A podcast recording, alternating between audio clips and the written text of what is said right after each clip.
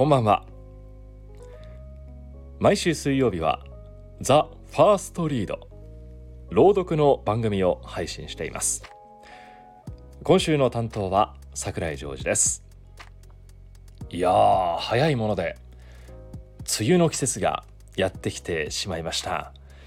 なんだかこうムシムシしたりジメジメしたりすると気分がねちょっとめいってしまったりもしますけども、まあ、梅雨ならではのね楽しみ方もあったりしますしそんな時はこの朗読を聞いてほんのひとときでも日常を離れてこの軽やかなそしてディープな朗読の世界を楽しんでいただきたいなと思います。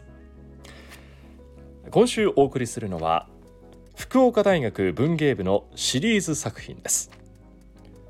幸福を呼ぶ鐘。少し季節は戻りますが爽やかなお話です。幸福を呼ぶ鐘？桜の木がまたどこにでもある広葉樹へと姿を変えたある春の終わり。ツツジが咲き誇る大学の中庭で親友の幸とお昼ご飯を食べていた。そういえばとサンドイッチをかじりながら彼女が口にしたのは父親から聞いたというある鐘の話であった。そうあの山の頂上にあるらしいよ。3回鳴らして響き渡るような音が出せれば小さな幸せがその人のもとに訪れるとかなんとか言ってた。へえ効果は？お兄ちゃんに内定が来たとか私がここに受かったとか。おお十分な効果が出ているじゃないか。てっきり10円拾っただとか雨予報なのに晴れたとかそういう小さな幸せを想像していたがまるっきり予想が外れた。かなり大きな幸せである。もちろんお兄さんや幸の努力があってこそだがそれにしてでもではないか。へえそんな効果があるなら私も行きたいな。おにぎりを咀嚼して飲み込みながらつぶやく。太陽の光がキラキラと輝いている。うん行ってみたら？そうね行ってみる。私には5歳年下の弟がいる。名前はリンネ。彼はスポーツが得意で小さい頃から自分の意思で地元の野球チームに所属していた。中学で野球部に入りめきめきと力をつけていき今では4番の位置を獲得している。幸福を呼ぶ鐘の話を聞いた時から1週間が経ったある日。リンネは部活で大会があることを伝えてくれた。しかも決勝だという。俺らにとってめちゃくちゃ大事な試合でみんなにも応援してほしい。けなげなその言葉に誰一人として首を横に振る者はいなかった。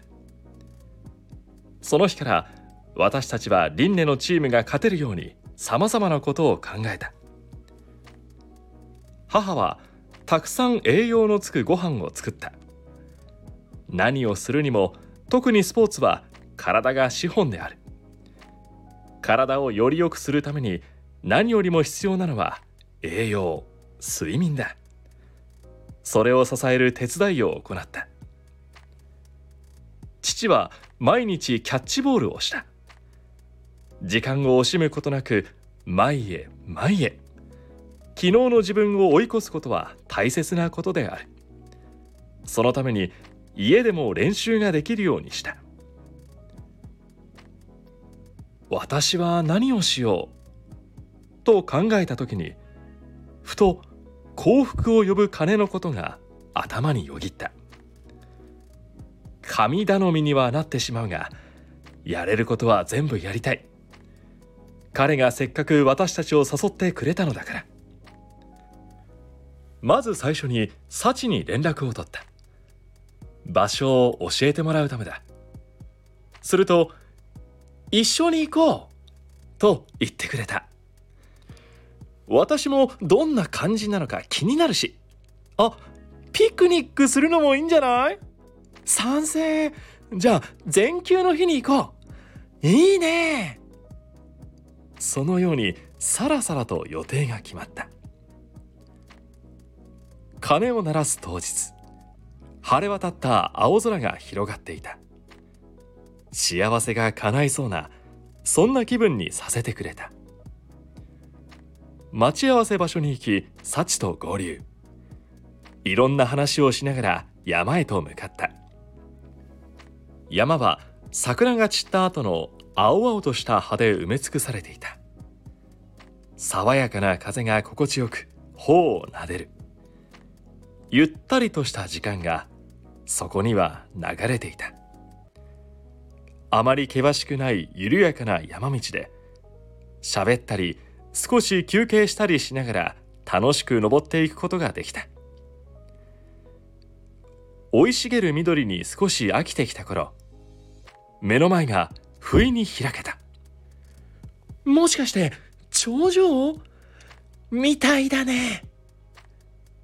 目の前には見事な山景色が広がっていた。青い山がいくつもそこに見えた。自然を感じ大きく深呼吸をする。辺りを見渡すと分かりやすいところに鐘があった。私たちは一目散にそこまで走る。着いたよし鳴らしてみよっか。先にあやねからいいよ。了解。と返事をして私は鐘についていた紐を優しく握った。響き渡る音イメージしながら思いっきりついた。わーわーと大きな音がこだました。山彦のように何度も何度も繰り返されながら。残り2回も同じようについた。イメージしたのはリンネが優勝して飛び跳ねながら喜ぶ姿。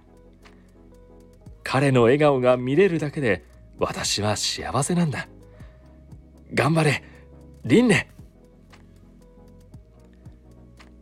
数日後私たち家族は野球大会の会場にいた。全ての準備はバッチリだ。大会は屋外で行われるため日焼け対策熱中症対策を万全にして向かった。今日は雲一つない晴天で気温も高い。決勝なだけあって人がにぎわい活気あふれている。今日暑すぎない？だな。25度まで上がると言ってたな天気予報。そうね。天気に恵まれたといえばそうだけどこれはね。ねえリンネちゃんと水分補給したかな？塩のキャンディーといっぱいのお茶は持たせたけどね。気をつけてほしいわね。そんな話をしながら私たち3人はスタジアムの席に着いた。すでに太陽の熱を帯びた光で辺りや椅子が熱い。塩のキャンディーを舐めながら試合開始を待った。お願いします。元気はつらつとした部員の声で試合の幕が切って落とされた。リンネは部員と細かな打ち合わせなどを行っているようだ。その時の表情はいつものまだあどけないものではなくて真剣でかっこいいものだった。あんなに小さかったのに。もうここまで成長したんだな。そう思うとなんだか感慨深くなってきた。母も唇をかみしめている。目も潤んでいる。試合は大混戦となった。1点取っては取り返される状況。ハラハラしながら私たちは見守った。リンネは4番として何度もヒットを打ったが相手にまた取られてしまう。互角だった。そんな時だった。また輪廻の打順が回ってきた。真剣な目でピッチャーを注視し集中する。ごくりと私たちは息を飲んだ。ピッチャーの投げたボールはまっすぐ空を裂いた。リンネはぐっとバットを握る手に力を込めた。しっかりと振りかぶりボールをバットに当てる。バットはボールに命中。そしてカキーン！